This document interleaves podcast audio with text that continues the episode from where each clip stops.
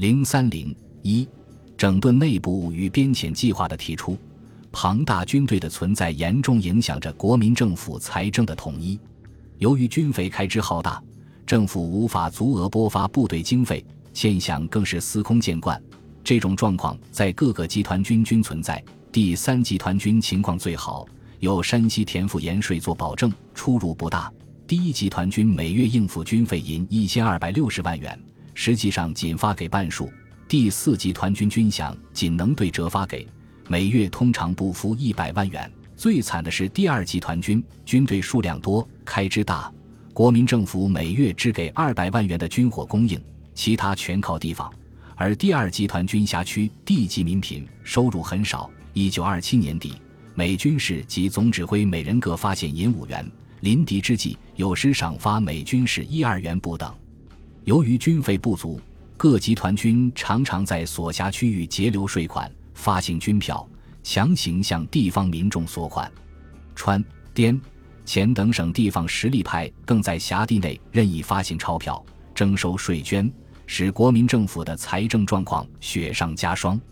因此，军费一日不能确定，则精确之预算即一日不能成立。大规模战争结束后，对既有军队实施编遣。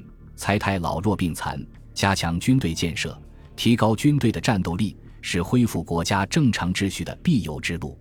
北伐占领北京前后，蒋介石等国民党军事领袖开始认真思考和筹划实施裁兵。攻克北京之前，国民党内裁兵呼声已起。一九二八年五月二十三日，蒋介石连续发出三电，在至内政部及江苏、安徽。浙江省政府主席电中提出，北伐如成，则裁兵在即。江浙皖三省至少每省需消纳五万备裁之官兵，以为生产之用。指刘继文电中强调，大规模军事结束后，整顿军队不可稍缓。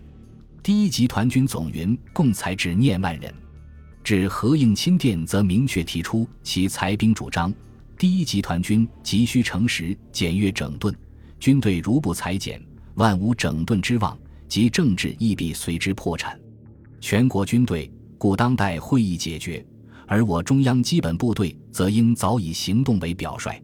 电文初步提出了编遣第一集团军的基本构想，先从第一、第二、第三军团开始整顿，改编十至十二个师，每师三旅，每旅二团，完备旗炮、弓、辎重、特种、航空等各兵种。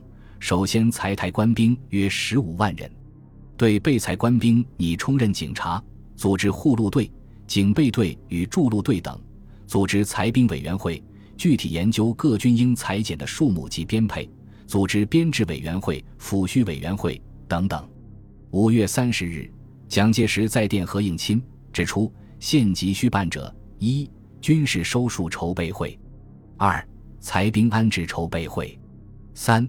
营房设计会，四军队改编委员会，此四者以裁兵安置为最要而最难，其法不外分区裁汰安置。第一期以四个月为限，江浙皖三省政府负责筹设安置冗兵各一万五千人，每期可裁汰四万五千人，一年之间可裁十三万五千人。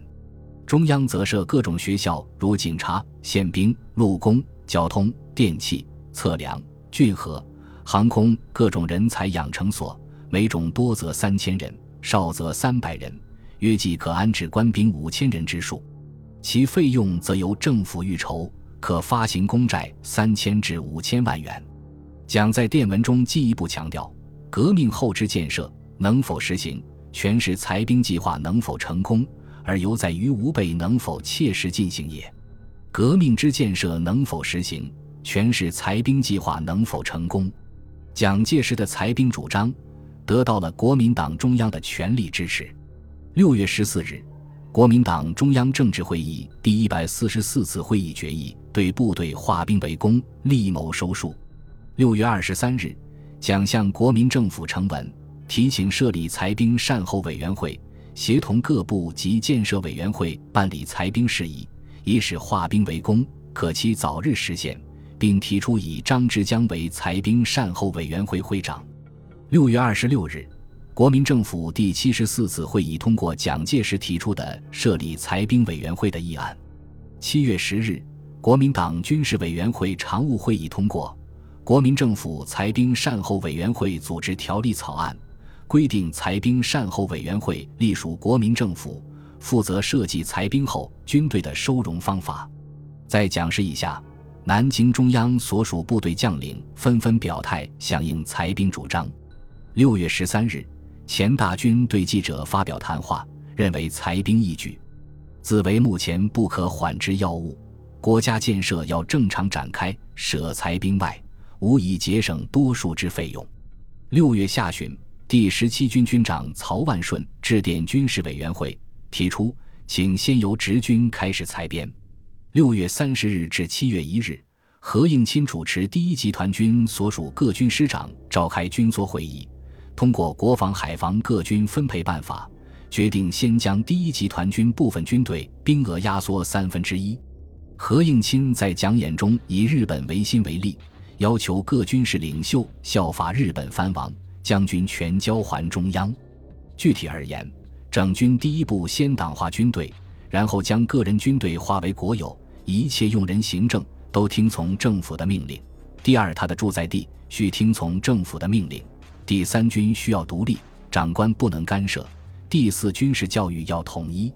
面对国民政府的裁兵决议以及颇具声势的裁兵舆论，冯、阎、李等军事领导人不敢沉默，纷纷表态支持，以争取政治上的主动权。六月十四日，李宗仁致电谭延闿、蒋介石，陈述对时局的意见：一、以政治手段收复东三省；二、召集各方领袖开军缩会议。分期裁减兵额，裁予之军队，集中军权，统一训练。三、统一财政，制定建设方案。四、废除不平等条约。五、统一党的意志。六、酌定国民会议开会日期。同日，国民党中央政治会议密电讲冯、阎、李严禁收编反动军队，酌量裁减原有军队。其所针对的对象主要是进驻北京后大力收编当地武装的阎锡山。对此，冯、阎、李等的反应颇具深意。阎锡山立即复电表示：“西山裁兵节饷，素具此心。